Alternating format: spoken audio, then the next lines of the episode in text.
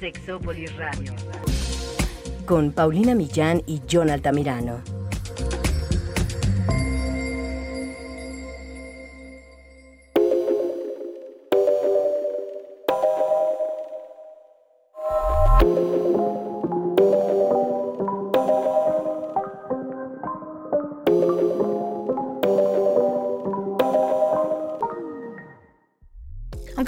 Pongamos nombre, las relaciones van creciendo, surgen y algo son. O a veces sí le ponemos nombre, pero será el nombre que nosotros estamos esperando.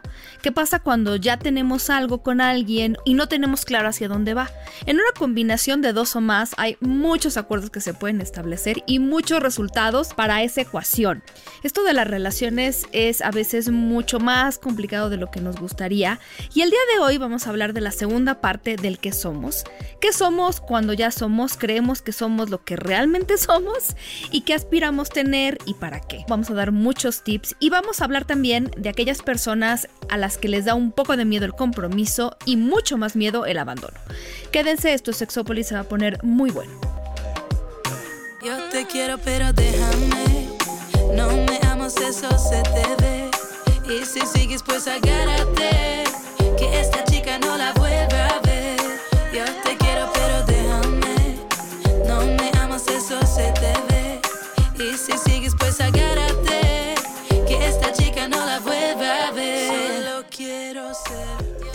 Hola, ¿qué tal? Bienvenidos y bienvenidas a Sexópolis, a mi cabina favorita con mi amado, mi querido, mi unicornio sexual, John Altamirano. ¿Cómo estás, John? Hola, Pau. Pues aquí, padrísimo. La neta es que con muchísimo frío, aún en la distancia, empezando el calor humano, esperemos que se mantenga y que se sostenga durante un ratito, por lo menos la hora, ¿no? Que dure el programa, que, entremos más rico en calor, por favor. Sí, sí, sí, porque hay tantas cosas que hablar. Justo, justo ahora estamos queriendo eh, hacer la segunda parte de qué somos, que, que hay mucho de qué hablar. Yo, por más que ahí le busco y le busco, me doy cuenta de que, más bien, cada que le busco y le busco me doy cuenta de que hay más cosas de las cuales tenemos que hablar. Porque claro que las relaciones humanas son muy complejas y muchas de las cosas se complican ahora en este momento en el que, bueno, la época que vivimos, me refiero como al tema de pues que muchas cosas han cambiado, los roles de género más o menos para muchas personas se han ido flexibilizando, las expectativas de vida, de pareja, pero también la parte de la tecnología y ahora sumándole la pandemia. Hay muchas cosas que decir sobre las relaciones de pareja y va a seguir siendo tema de conversación, porque además e, en este primer programa que hicimos sobre qué somos, yo sé, yo sé que hubo gente que lo escuchó más de una vez, mi querido John, pero sí le sirvió. Es que, Pau, de verdad, el, hecho de saber que, o de no tener como la certeza o la idea de, que, de qué somos en esta relación, lo, lo vivimos muchísimas personas. El, el tener como la incertidumbre de para dónde vamos, y además que muchas relaciones que estamos viviendo actualmente, como ya no está tan protocolarizadas las relaciones y que ya no sabemos, a veces estamos saliendo, ya tenemos un rato en un tipo de relación que quién sabe qué, cómo llamarle, y que se, siguen cambiando las relaciones de pareja que tenemos o mantenemos pues sí nos hace dudar en dónde estamos parados, cómo llevamos nuestra relación y obviamente eso genera que, a ver, no entendí, ¿qué fue lo que explicaron? A ver, otra vez, ¿cómo dijeron? claro. Entonces eso es lo que nos hace regresar y retomar. No, y es que, sí. Claro. Sí, lo que les hablábamos como resumen en el primer programa tenía que ver justo con lo que está diciendo John, lo difícil que se ha vuelto, tú sales con alguien, no sabes para dónde va, como que en la época de las abuelas y las bisabuelas era más sencillo como todos estos pasos, no necesariamente mejor, solo sencillo, porque pues nadie se cuestionaba nada y ahora hay muchos tipos de relación, ahora eh, la, la gente y las relaciones se forman por cosas muy distintas. Y de verdad que escúchenlo porque algo que nosotros también decíamos es creo que creo que eso era una conclusión importante. Cuando la gente te dice no somos nada, eh, que no, o sea, la verdad es que es como una situación en la que preferiríamos que no se pusieran, porque al aceptar que uno no es nada, pues eh, de verdad se pone en una situación muy difícil en la que la otra persona puede exigir y, y, no estamos realmente haciendo que nuestra voz valga. Y escúchelo porque esa es una primera parte, sobre todo dedicada a las personas que están en esta transición para saber qué está sucediendo. Hoy vamos a hablar eh, pues un, poco de estas personas a veces que, que o que a nosotros mismos nos cuesta comprometernos, nos da miedo que nos abandonen, cómo podemos hacerle para saber si tenemos estos miedos, si alguien los tiene, cuáles son las señales y también el qué somos cuando ya somos. Que, que, tiene que ver con nosotros podemos estar en una relación donde ya más o menos entendemos por dónde va la cosa, pero la verdad es que de, el nom del nombre a lo que realmente es, ahí hay un buen, pues un buen trecho. Sí, el, el conocer qué sí somos, porque también, Pau, el, el ya da, darle un título también puede generar mucha ansiedad. O sea, no están ustedes para saberlo ni yo para contarlo, pero a veces el, ya el darle sí. el título también genera demasiada ansiedad, Pau. O sea, sí. era mejor, ya, también? mejor no saber qué éramos porque ya tenía algo certe sí. certero. Y ahora que ya sé, changos. Claro. No... no, no, y espérate, porque hay mucho, te digo que este tema da para mucho, pero ya algún día les platicaremos. Yo, por ejemplo, estaba leyendo un estudio sobre la cuestión del compromiso, que es un tema que hoy veremos bastante, pero la ansiedad y toda esta cuestión de presión social es mucho más en las personas que ya están casadas, seguidas por las personas que viven en unión, en unión libre y al final las personas que solamente tienen un noviazgo. Porque claro, o sea, también es difícil incluso desde la presión social. Y ahora, por ejemplo, que más personas salen del closet, si tienen relaciones con personas de su mismo género, antes esto se mantenía más o menos invisible. No estoy diciendo que, que, haya sido mejor, pero ahora que ya está también puesto sobre la mesa, ahora también hay presión hacia este tipo de relaciones, ¿no? Se vuelve complicado. no terminamos, pero... Sí, es que la, la, heteronorma, por darle algún, alguna, alguna este, connotación, la heteronorma sí nos alcanzó a todos, oye, antes cuál era la pinche presión del, del, del, desde, el, desde el argot gay o desde la comunidad gay que no, pues no te casabas y ya, porque no te podías casar, punto, no había más. Pero ya ahora desde que te casas también está la chingada presión. ¿Y para cuándo se casa, no? ¿Y para claro. cuándo el perrijo? ¿Y para cuándo el gatijo? ¿Y para cuándo el otro? Dicen, sí. De claro, verdad, desde que llegó Kuma a, a mi vida, ¿y, ¿y, cuándo le van a dar el hermanito a Kuma? No, Ay, no yo no quiero hijos para Kuma. Sí, ya, ya, he vivido esa presión, de verdad. Sí, y yo es lo que digo, pocos perros para darles mucho y disfrutar de la pareja, no manchen. Claro. O sea, no, y, y sí existe esa presión, sí. aunque digan que no, y, y, me encantaría que, que los que formamos parte del, del club, del clan del LGBT, que estamos y que oímos Exópolis, que me digan si ustedes no lo han sí. vivido de esa forma. Porque sí, a mí tenemos, se me, se me, ha generado esa presión. Claro, que ¿no? hablar de la presión social porque es muy fuerte. Yo, yo hoy quiero platicarles un poco del tema del compromiso, porque creo que salió en el podcast pasado de qué somos, sobre qué significaba y qué es lo que nosotros buscamos, porque al final el compromiso obviamente no se trata de un anillo, ¿verdad? O de, bueno, hay gente que, claro, quiere un anillo y quiere matrimonio y todo esto, pero pero más allá, creo que lo primero que queremos es que la, sentir que la otra persona realmente se quiere involucrar en esto de manera seria. Porque al final las relaciones son un intercambio, digamos, costo-beneficio entre los integrantes. Por ahí hay una definición al respecto de compromiso que va por ahí. Pero sí es verdad que cuando nos comprometemos con alguien, combinamos palabras, emociones y acciones que buscan crear una relación que nos haga sentir seguros. Lo que significa esto es que no solamente es lo que nos pueden decir, porque ustedes a lo mejor ya lo han vivido, que nos digan una cosa pero que hagan otra. Um, y eso confunde muchísimo cuando realmente no podemos ver con claridad cómo estamos interactuando con esa persona. Porque sé que muchas personas que nos escuchan tampoco es que quieran saber si van a ser novios y para toda la vida desde la primera cita, no es tanto eso, sino saber que a medida que conocemos a alguien, esa persona se puede ir integrando e involucrando más hacia el mismo objetivo que nosotros tenemos planteados, que también decíamos mucho en el podcast pasado que a veces no somos de estar hablando de esto y nos da mucho miedo, lo tengo que decir porque yo lo, yo lo he visto. A, a las personas nos da muchísimo miedo poder plantear esta situación desde el inicio y, poner las reglas del juego, porque creemos, y, y, ya lo platiqué en algún otro podcast, pero me gustaría reiterarlo, mm, las cosas no se van a dar como en las películas románticas, porque las películas románticas al final siempre van a un mismo lugar, y la etapa de conocimiento es linda, pero generalmente siempre se entienden bien desde el principio y terminan en la boda si es una película romántica. Eh, ya sabe lo que decimos nosotros, que decía nuestro amigo César Galicias. Lo, lo, más aburrido del juego es poner las reglas, también juntar tus fichitas y guardarlas, pero poner las reglas del juego, que todo el mundo sepa que vamos a jugar. Esa es la parte más aburrida del juego. Ya cuando dominamos las reglas nos la pasamos muy bien, pero eso no nos lo podemos saltar, porque no podemos empezar un juego que desconocemos. Cada quien sintiendo que está jugando de la manera en la que se debe de jugar el juego y en realidad nadie está de acuerdo y entonces vamos a hacer trampa y vamos a aprovecharnos de las otras personas. De verdad es imposible. Y yo sé que ustedes quisieran no tener que hablar porque muchas personas me dicen es que si yo pongo las reglas desde el principio, la cosa se va a poner así como de que ya medio seria, medio fea, le vamos a quitar el romanticismo.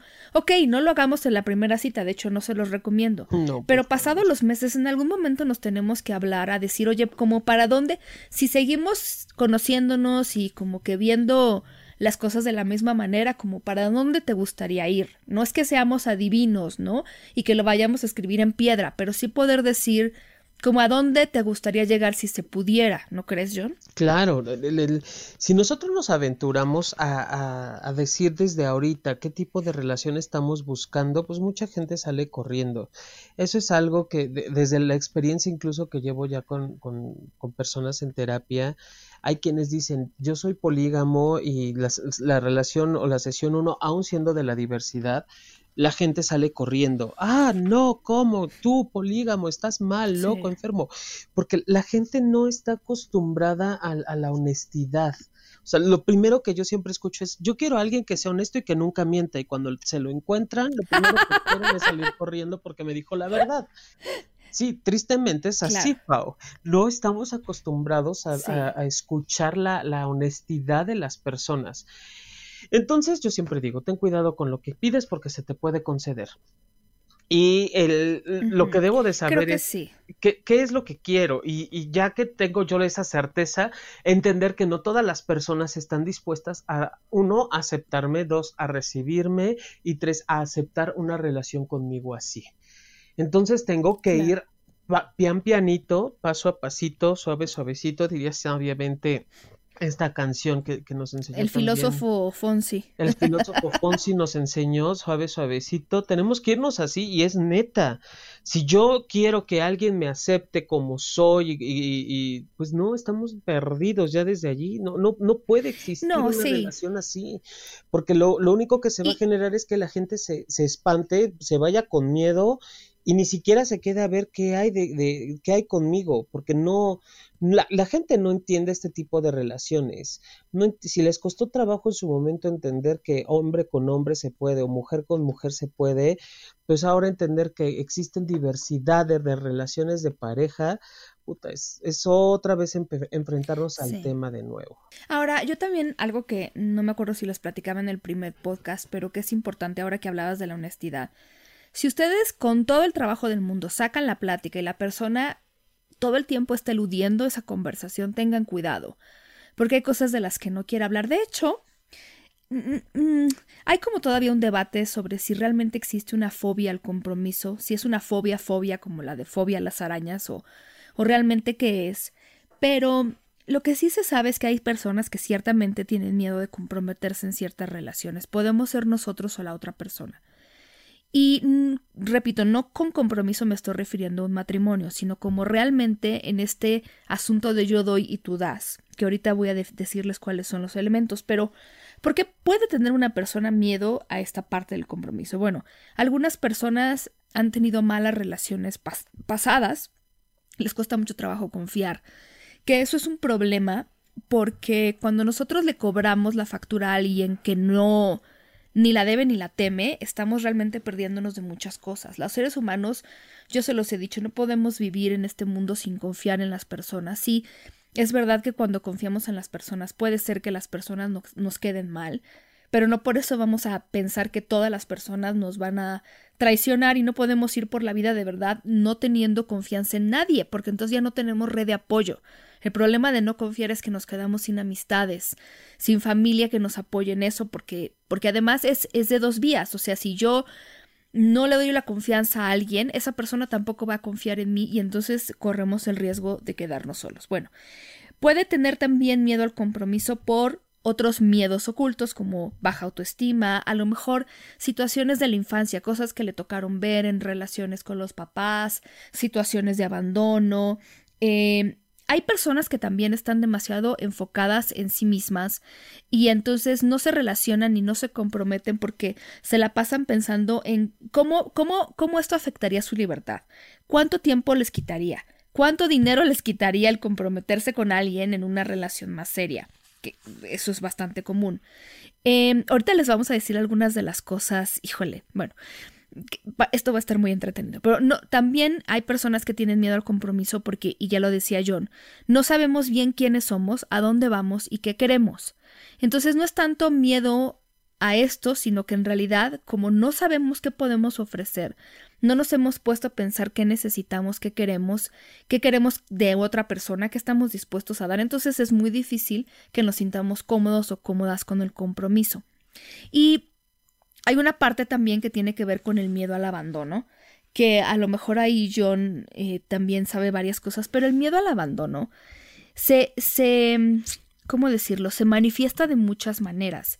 Y lo digo por si alguna vez ustedes se topan con alguien que tiene esto, pero también por si ustedes se reconocen. Hay muchos signos, por así decirlo, que, que nos hablan señales, que nos hablan de que estamos teniendo miedo al abandono. Por ejemplo, generalmente personas que tienen miedo al abandono se vinculan muy rápido con una persona, incluso con personas que saben que, que no están disponibles, que están en relaciones con otras personas.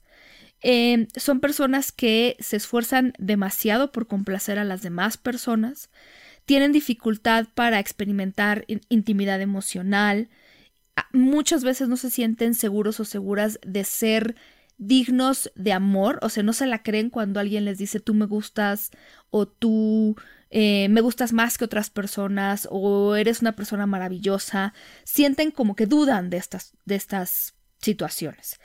Em, eso puede provocar que, que manifiesten celos en varias situaciones.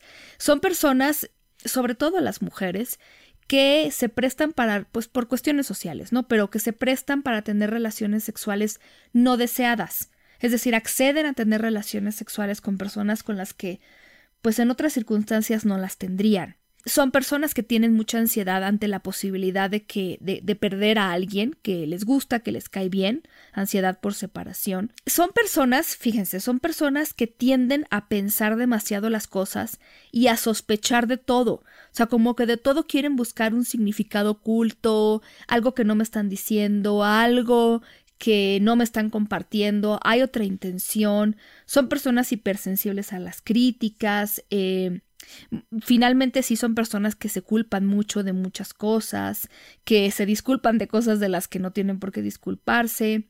Em, es decir, es, es, una serie de cosas que al final se, se pueden manifestar así o en otras maneras, pero que tienen miedo al abandono. Ahora, el problema del miedo al abandono sucede mucho con el tema de la profecía autocumplida, que a John y a mí nos encanta. Porque miren, vamos a suponer que yo soy una persona que tiene miedo al abandono. Entonces les voy a poner una situación típica de una pareja, ¿no?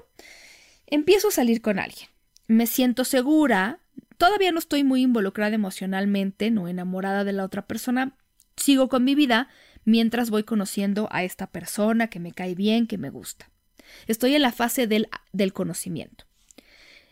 Después paso a la fase de la luna de miel que esto es ya cuando yo tomo la decisión de comprometerme más con la, ya quiero otra cosa con la persona. Y como muchas otras personas estoy dispuesta a pasar por alto ciertas cosas y defectos que pues todo mundo tenemos, pero que cuando estamos en esta fase la verdad es que las pasamos por alto. Y si hay algunas como cosas que podrían ser incluso puntos rojos eh, que hay que tener como cosas, semáforos rojos que hay que tener ahí cuidado, pues no los noto. Empiezo a pasar mucho tiempo con esa persona, me la paso muy bien, me divierto y en esta fase de luna de miel me empiezo a sentir cada vez más segura. Después de la fase de miel, de la luna de miel, que, no dura para siempre, por supuesto, eh, siempre va a haber algo que pase, alguien se va a enfermar, cuestiones familiares, de tiempo, el trabajo, las horas difíciles, cuestiones de dinero, etc. Y entonces ya me empiezo a sentir no tan positiva, no tan a gusto en esta relación, y empiezo a tener miedo porque empiezo a ver estas situaciones, en vez de decir, bueno, es que la persona con la que estoy pues tiene mucho trabajo o está pasando por un momento difícil, empiezo a verlo como señales de que la otra persona se está alejando de mí. Y entonces está este miedo con el que probablemente yo quisiera luchar, trato de no preocuparme, pero empiezo incluso a convertirme en cada vez como más demandante de la atención de la otra persona. Y finalmente, pues ya, llega un momento de la etapa del desaire donde me empiezo a alejar porque, claro, pasa algo que a mí ya no me gusta. Por ejemplo, no sé, eh, le mando mensajes y no tienen respuesta porque está ocupado o ocupada. Eh, a lo mejor le hablo y no me contesta. Entonces pasa esto y yo lo veo como un desaire. Y entonces ya estoy segura de que esa persona no quiere estar conmigo. Y todo lo que yo estoy haciendo, que me estoy volviendo más demandante, lo que hace es terminar de alejar a la otra persona. Y entonces lo que sucede es que la persona efectivamente se va de mi vida y yo me quedé con mi miedo pensando que, pues claro, no debo de confiar en nadie porque esa persona se va a terminar por ir. Pero la otra persona, si no tiene temas con el abandono, se va a sacar de onda, no va a saber qué está pasando, solo está pensando, pues qué exigente, qué pegajosa se me volvió Paulina, qué, qué demandante, y entonces tal vez ya no se sienta tan entusiasmado de seguir conmigo. ¿Cómo ves eso, John? Fíjate que el, ahorita que estabas mencionando esta parte del abandono, ay, Pau, yo, me quedé como pensando y decía, bueno, ¿y cuáles son estas manifestaciones o cómo es que se va manifestando? Porque lo que va generando como estas sensaciones de, de, de o que surja o que se desate, Pau, es el, el, que, el no tener una respuesta esperada de la persona que, que, que quiero, ¿no? El, el, yo enviar un, un, mensaje o una llamada y no, no tener una respuesta esperada o que no me conteste o que no me hable. Quizá ni siquiera sea como, como eh, quizá la, la, pareja está ocupada, pero no es que, que, no me quiere contestar. Claro. Es que, sabes, hay una diferencia, pero tenemos que saberla ver independientemente de lo que, de lo que no, o sea, de nuestros peores miedos, porque una cosa es, bueno, ya pasamos la parte del enamoramiento, donde todo el tiempo está, lo único que estábamos esperando durante todo el día es que la persona nos mandara un mensaje. Y entonces tú puedes estar diciendo, bueno, pues ya regresamos, digamos, a la normalidad y no puedo estar esperando que todos los días la persona siempre esté en ese mismo tema de estarme mandando mensajes, pero, pero a veces de verdad es, no es que ya no, ya no te ame, sino que pasan cosas que a lo mejor pues no hacen que la persona pueda estar contigo, pero hay que saber identificar si solo es mi miedo al abandono y que en realidad la persona está realmente pasando por un mal momento o si realmente la persona ya no quiere nada conmigo. Pero esa sería la clave, saber identificar si realmente yo no estoy exagerando. Pero creo que aquí también es no hacerse tantas chaquetas mentales, es poder también hablar con la persona y entender por lo que está pasando y explicarle, oye, la verdad me, hubiera gustado que me contestaras la llamada, que me contestaras el mensaje.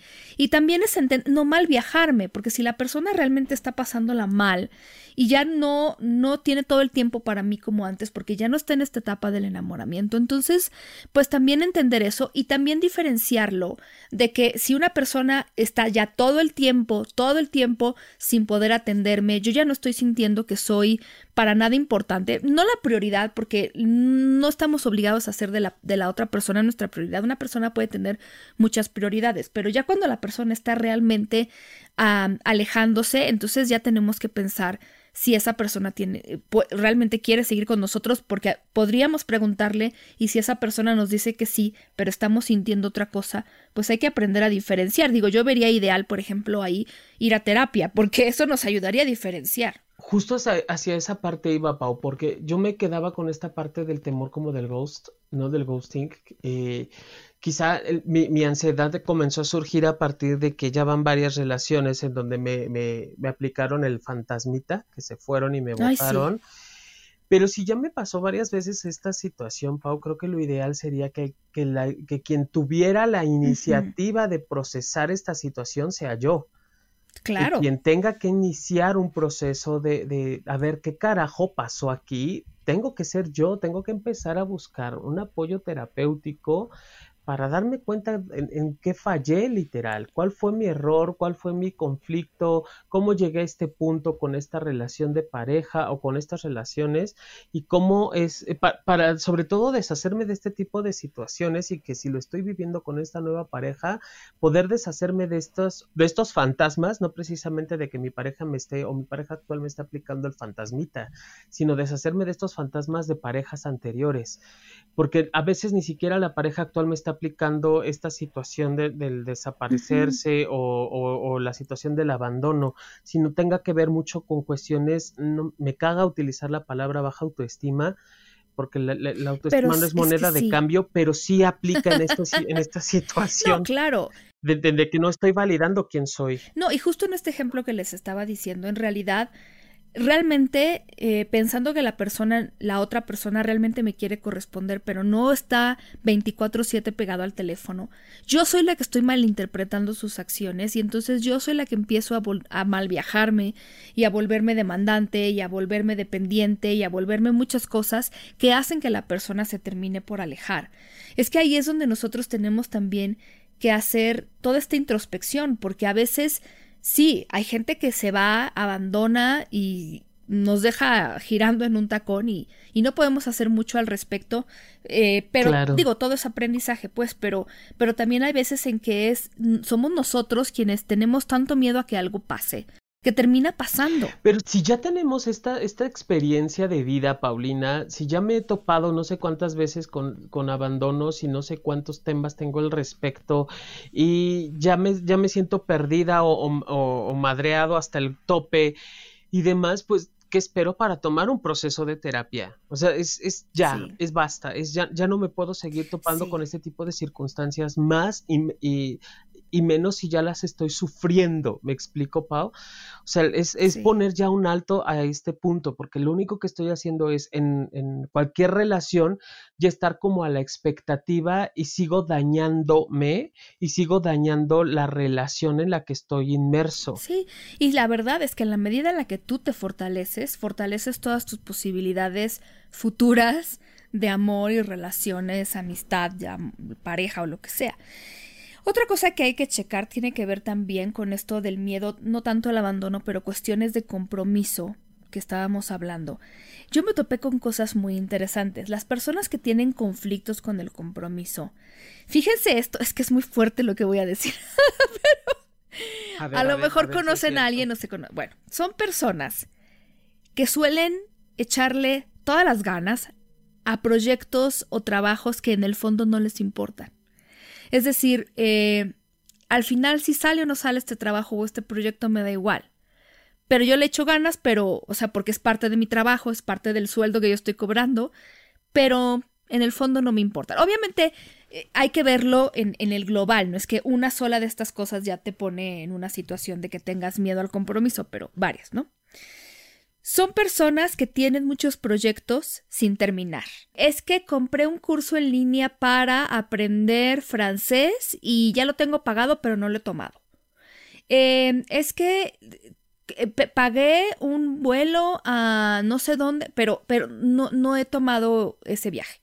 Y, que a lo mejor uno podría decir es que no he tenido tiempo, pero también hay veces en que es mucho miedo pues ya hacer algo como como que involucre compromiso de parte de mí, de mi tiempo y de cosas así. Son personas que normalmente se sienten como que viven en piloto automático, como que están viviendo la vida de como que la vida que otras personas, a veces los papás, quieren que nosotros vivamos.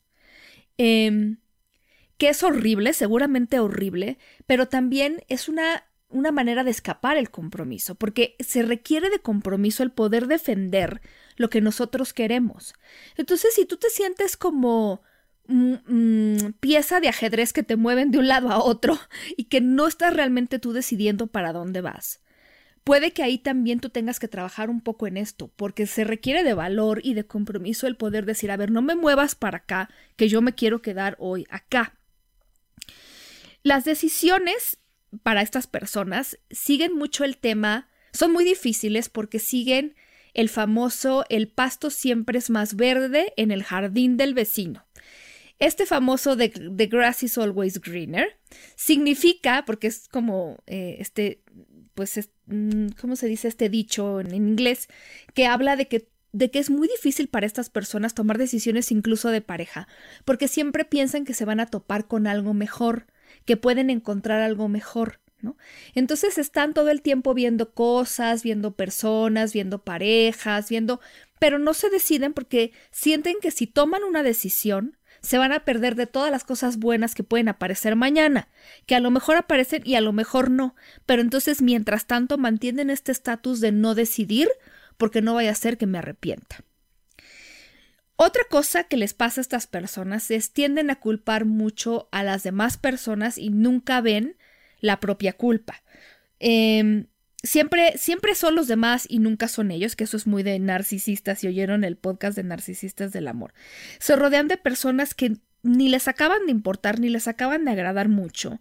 Y bueno, pues si no funciona y esas personas se van, pues qué me importa, pues al final ni me caían bien como que no hay una conexión real con esas personas y eso también habla de una falta de compromiso, porque es lo mismo. Entonces yo ya no tengo problema de que si esa persona se va, pues ya se fue. Em, son personas que normalmente aceptan ir a lugares, hacer cosas, bueno, hasta reírse de chistes que les pueden desagradar porque les pueden parecer homófobos, misóginos o lo que sea, pero mm, requiere de un compromiso decir, oye, a mí eso no me gusta, no me gusta beber, por ejemplo, entonces no tengo por qué ir contigo a ponerme borracho hasta las 6 de la mañana porque no quiero, ¿no? Esa es otra. Eh, siempre están con un pie fuera del trabajo o fuera de la casa donde viven o fuera de lo que sea, ¿no? Es, sí estoy en este trabajo, pero yo estoy buscando otros trabajos porque la verdad yo quiero buscar más cosas. O sí me gusta mi casa, pero estoy buscando otro lugar en donde cambiarme porque siempre están con un pie fuera. Em, hacen mil cosas, fija, esto es muy interesante. Hacen muchas cosas de manera repetitiva. Son normalmente cosas aburridas. Son mucho de rutina, ¿no? Pueden desayunar lo mismo todos los días, vestirse igual, em, hacer la misma rutina de ejercicios aunque ya les haya aburrido. Eh, todo. Comprar en el mismo lugar, exactamente las mismas cosas. ¿Por qué? Porque eh, buscan, a ver, en la parte de su vida, en las áreas de su vida en la que se beneficiarían de cambiar, no cambian. Por ejemplo, cámbiale de alimentación o cámbiale de rutina o cámbiale de ropa. Esa parte no la mueven. Se quedan estables en las áreas en las que no representa un riesgo cambiar. Pero en las áreas de su vida que sí se beneficiarían de la estabilidad, como relaciones de pareja, trabajo, lo que sea, no cambian. Entonces como que buscan compensar no le doy estabilidad a mi vida laboral, amorosa y familiar, porque no quiero, a lo mejor sería bueno, pero no, y me mantengo estable en todas las demás rutinas, que eso que no tiene mayor importancia, pero de alguna manera lo compenso con eso. ¿Cómo ves, Jonathan? Es que fíjate, me suena como muy, muy lógico, Paulina. El, ser humano, por lo común, va, va, quien no logra jalar su vida de forma eh, integral, va dejando como cabos sueltos a lo largo de la misma. Entonces, eso es como, llévenselo, queridos sexoescuchas y queridas sexoescuchas, tenemos que jalar nuestra vida de forma íntegra. No podemos decir yo soy el, la o el el del trabajo, el de la escuela, el de la oficina, el del hijo, la hermana. O sea, no, yo soy todos, todos estos roles los juego al mismo tiempo en todos lados y, soy la misma persona y personalidad. Si en alguno de estos círculos o ámbitos o espacios estoy con conflicto o en error o no me siento completo o íntegra, quiere decir que no que hay algo dentro de mí que no está funcionando del todo bien. Si no tengo la conciencia de ello, como suele suceder en estos eh, narcisistas, perdón, en este tipo de situaciones que mencionabas, Pau, cierto. Eh, de verdad, estoy generando un daño irreversible en otras personas y en algún momento eso se va a revertir. En algún momento esto se va a revertir porque así es la vida de culera. Se va a revertir y me va a, me va a dar un trancazo impresionante porque me voy a dar cuenta de todo el vacío que llevo en mi vida, porque voy suplantando cosa, unas cosas por otras. Voy dejando huecos en mi existencia, exacto. Sin conectar con nada ni nadie. Con nada, imagínate, Paulina, eh, porque estoy desconectado, estoy abierta o estoy dejando demasiados cabos sueltos por todos lados y no mantengo la unión o la integridad dentro de mí. Es una personalidad desintegrada. O sea, no, no, no quiero decirlo así porque eso suena, ya, ya, ya el gremio de psicólogos me haría de... Suena feo, pero es que. Sería al, psiquiátrico, pero, pues vamos para allá. es que fíjate, pero son esas personas que a veces en lugar de decir, a ver, yo no puedo con esto, esto me cuesta trabajo, tengo temas con esto, es, no, no quiero nada, ¿eh? no somos nada, no me pidas nada, tú y yo nada. Entonces, oye, más bien dime qué puedes ofrecer, hasta dónde lo puedes ofrecer, y vamos negociando, pero pero entonces, en lugar de abordar ese tema y esos miedos al abandono, al compromiso, lo que sea, se vuelve no, no somos nada, no somos nada.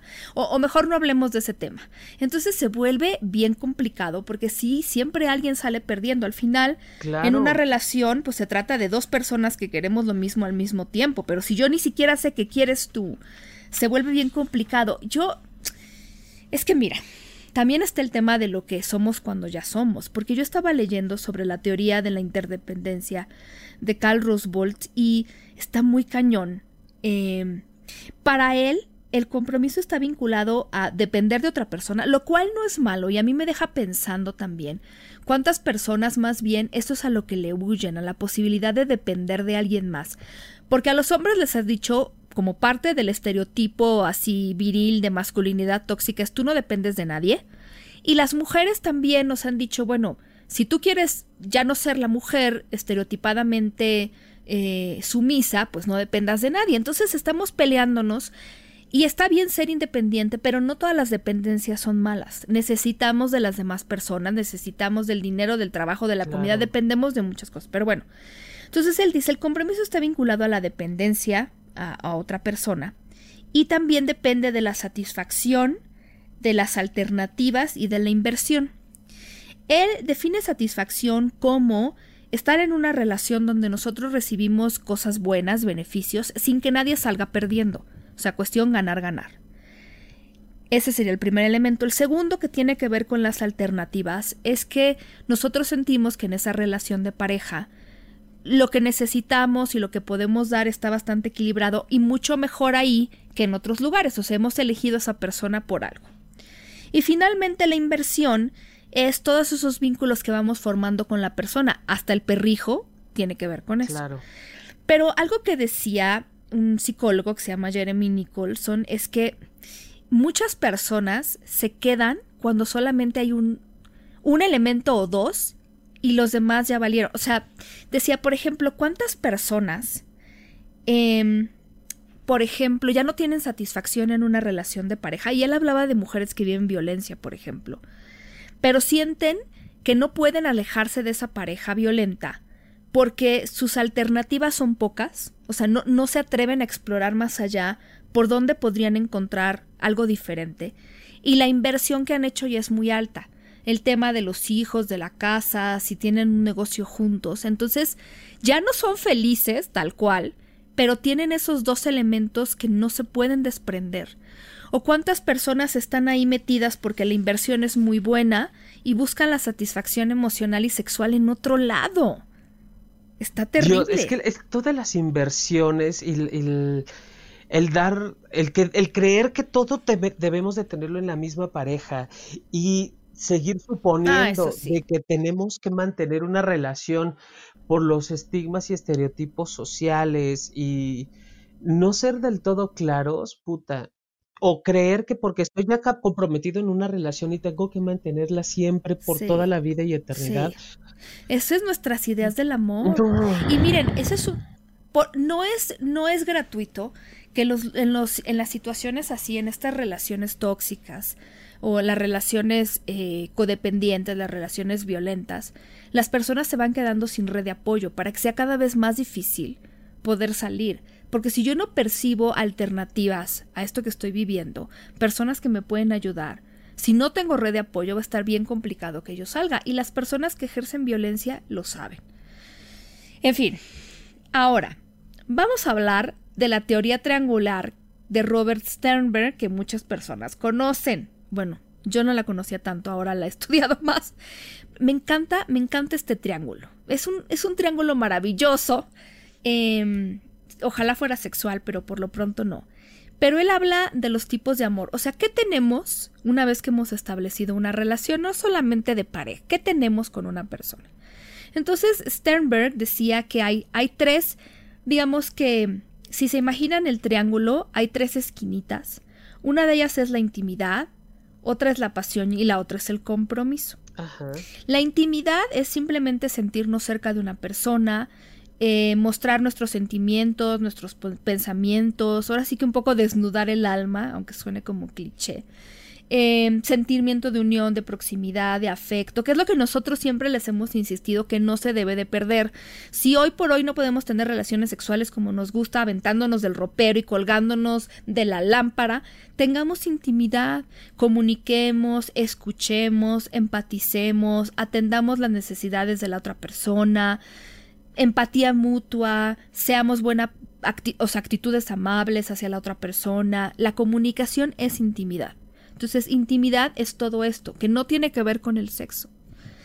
El otro, el otro vértice es la pasión, que sí efectivamente es la activación emocional y química que lleva al romance, dice él, la atracción física, la cuestión sexual, eh, intensidad de sentimientos que enfocamos a una persona, que si nos mueve, que si nos pone mal, que si nos cachondea, cualquier, esa es la pasión. El tercero es el compromiso, que es realmente ya la decisión de alguien de estar y de amar a otra persona y, y de mantener la relación, que es difícil, porque yo siempre he dicho contigo, ¿no? Cualquier estúpido se enamora, pero a ver, mantén la relación, eh, cuando las cosas no están bien, cuando alguien enferma, cuando hay problemas de dinero. El compromiso tiene que ver con estar con alguien que te importa. Entonces tenemos intimidad, pasión y compromiso. Oh, pero no siempre están esos tres juntos, mi querido John. No, siempre están. A veces hay más de uno, menos del otro, otro que anda cojeando. Ah, em, y la verdad, sí, porque bueno, ¿qué pasa, por ejemplo? Y nos han preguntado mucho cuando solo hay pasión cuando solo es ese tema carnal, cachondo. Bueno, pues entonces significa que, eh, bueno, eso pasa mucho también cuando nosotros hablamos de estos llamados, o mal llamados tal vez amores a primera vista, que más bien es como pasión a primera vista, yo creo. Eh, cuando nos involucramos con alguien en un viaje, por ejemplo, no sé, a mí alguna vez me pasó, es súper, súper intenso. Eh, rollos de una noche, ya sabes, sexo casual, que son el resultado de atracción física y sexual que busca nada más satisfacer cuestiones de deseo lo que sea. Eso sería, por ejemplo, una relación en donde solo hay pasión. A lo mejor se puede dar después otra cosa, pero de momento ese es el ejemplo. Una relación en donde solo hay compromiso. Un ejemplo extremo sería los matrimonios de conveniencia, donde pues sí, se casan porque les conviene a las familias, les conviene por cuestiones de dinero y pues el único compromiso es permanecer junto a la otra persona. Eh, ya también con el tiempo se pueden dar otras cosas o no, pero eso es un ejemplo de, de, de, relaciones en donde solo hay compromiso. Cuando solo hay intimidad, hablamos de este tipo de relaciones en donde casi casi son roomies, donde tienes mucha intimidad porque vives con alguien y a lo mejor le ves pues todo, ¿no? Cuando se enferma, lo que come, todo lo que sea, pero a qué huelen sus calcetines sucios, pero realmente no hay el tema del compromiso y de, o sea, de establecer una relación a largo plazo, no necesariamente, y pues no hay pasión. Entonces, intimidad puede ser pues amor de amigos, familiares, etcétera. Ahora, ¿qué pasa si hay intimidad y compromiso? Vamos a ver todas estas posibilidades de juntar. Intimidad y compromiso. Bueno, cuando hay intimidad y compromiso, pero ya la pasión se fue, que yo creo que son a veces estas relaciones que vemos de los abuelos, ¿no? Que ya, ya no hay mucha pasión. Bueno, no sé, a lo mejor sus abuelos echan pasión, oigan, yo, no es que yo les sepa algo. Sí, no, no, no, no podemos. Yo, yo, digo que es cuando ya, ya nos volvemos hermanitos. Sí, Ajá. O sea, independiente del, del, del, tiempo que llevemos o de la edad que tengamos, ya somos como hermanitos. Claro, son parejas ya de largo recorrido que con el paso de los años se siguen viendo como cómplices de vida, ¿no? Es un amor que ha madurado bien, que la pasión ya pasó a un plano secundario. ¿Es malo o es bueno? Pues depende de lo que quiera cada quien. Muchas personas pueden tener muchos años juntos o juntas y seguir con la pasión. Claro. Pero yo sí conozco parejas que están en esta situación y que la pasan bien. Es como encontrar un amigo donde tienes un compromiso, porque a veces incluso hasta casados están, pero ya la pasión pasó a un segundo plano. ¿Qué pasa cuando hay pasión y compromiso? O sea, cachondería, pero compromiso. Entonces puede ser, a lo mejor cuando alguien eh, no sé, comienza una relación de pareja donde hay mucha atracción física, saltan chispas, hay deseo mutuo y hay el compromiso de llevar esto a un nivel, digamos, más adelante si es que sigue funcionando, ¿no? Eh, todavía no se puede crear la intimidad porque todavía no nos conocemos. Y ojo, esto nosotros lo hemos dicho cuando decimos que no se casen enamorados, porque cuando tú acabas de conocer a alguien, pues a lo mejor es como de sí, sí, sí, yo quiero ir a la luna y de regreso contigo, me encantas, me pones mal, me cachondeas, pero todavía no conoces a la persona, es decir, aquí falta intimidad, Jonathan. Sí, allí falta la parte sexual, falta el placer.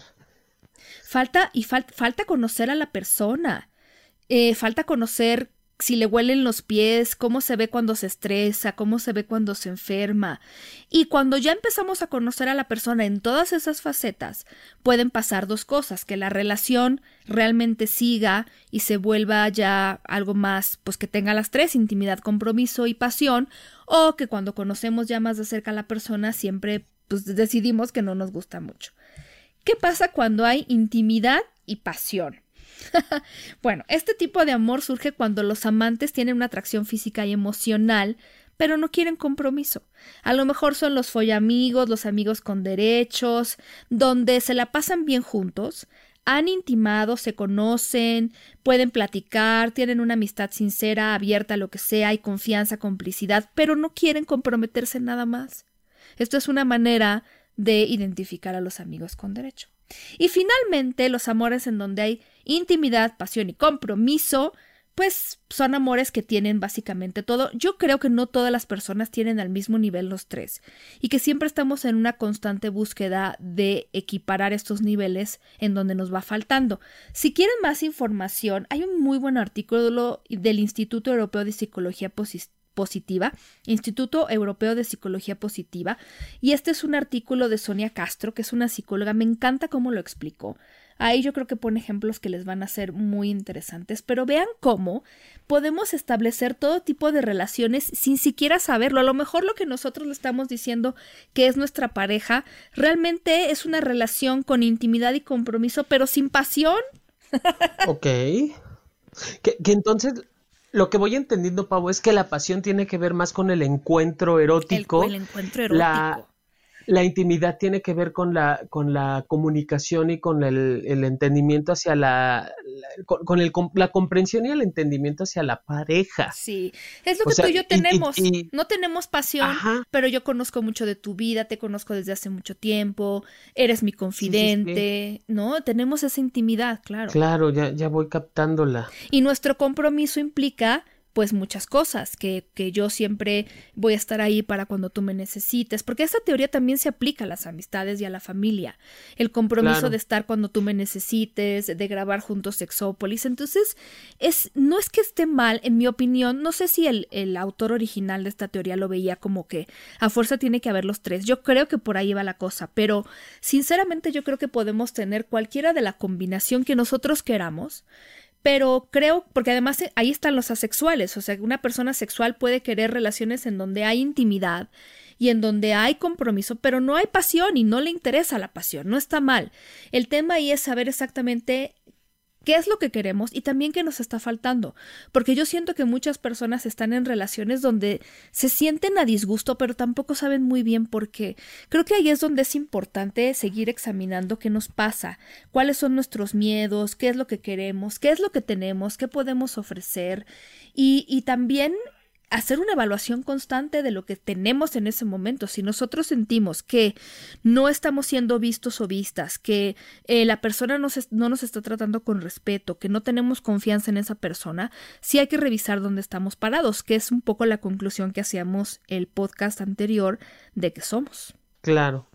Por supuesto que, que, finalmente sí nos va conectando de una forma diferente y que si nos, esta, esta información que estás dando ahorita al final, Paulina, sí nos puede dar una idea más cercana de qué carajo somos y dónde estamos parados. Sí.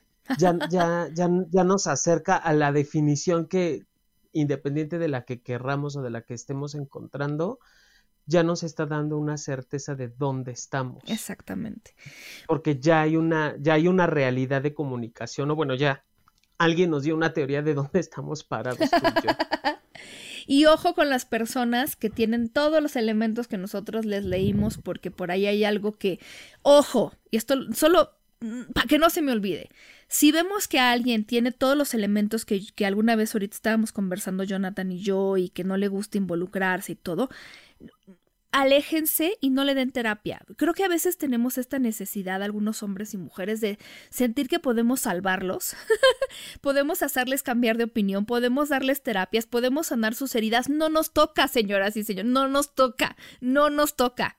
Lo máximo que podemos hacer, a lo mejor, si quieren, y, y, yo no sé si me atrevería a decirle, oye, pues te recomiendo un terapeuta, pero oigan, no, darle terapia, no. No, no sé quién. Y si ya lo hemos dicho millones de veces también, Paulina. Si alguien me dice no estoy preparado para esto, para una relación, para iniciar o lo que sea, también es bye. Claro. O sea, ni estoy para dar terapia, ni, ni estoy cuando me digan no por ahora. Claro. Exactamente. Ay, John, pues así se nos acabó el tiempo, todavía con muchos temas por ahí que tendremos que seguir tocando en próximos podcasts relacionados con las relaciones de pareja, porque a mí me encanta el tema, tú lo sabes. Ay, no, bueno, es que el, tema de pareja no, no termina. Y, y todavía creen que nada más existe un tipo de relación de pareja. Hay quien cree esa situación. Es un mito, es un mito. Qué horror. Acuérdense de que nos pueden descargar siempre en todas las plataformas que tienen eh, podcast. También nos pueden seguir en Twitter como arroba sexólogo-yaco, arroba sexpaumillán, a mí en Instagram como sexpaulinamillán. Y si ustedes se perdieron del like que tuvimos, mi querido Jonathan y yo, por favor vayan y, y sigan a Sayume SI porque pronto estaremos conversando de más temas, ¿no, John? Sí, por supuesto, allí nos pueden seguir. Es quienes dudaban que tenía este Instagram, pues allí ya ven que sí estoy metido. y ahí vamos a seguir. Me encantó ese live. Vamos a repetir, Pau. Tenemos que repetir por ahí otro tema. Me encanta, me encanta. Me encanta. Sí, lo haremos pronto. Síganos para que estén al pendiente de cuando nos conectamos y Leamos todos sus comentarios y preguntas, pero mientras tanto les mandamos un beso muy grande, muy tronado, muy cachondo, lleno de pasión y mucho compromiso de seguirnos escuchando, ¿cierto? Por supuesto, les dejamos muchísimos besos, abrazos y nos escuchamos muy pronto. Bye bye. Él me decía que esa falda era muy fea, porque sus celos nunca dejaron que fuera bella. Me controlaba todas las noches, noches en vela. Con sus peleas, con mi persona y la botella. Yo te quiero, pero déjame. No me amas, eso se te ve. Y si sigues, pues agárrate.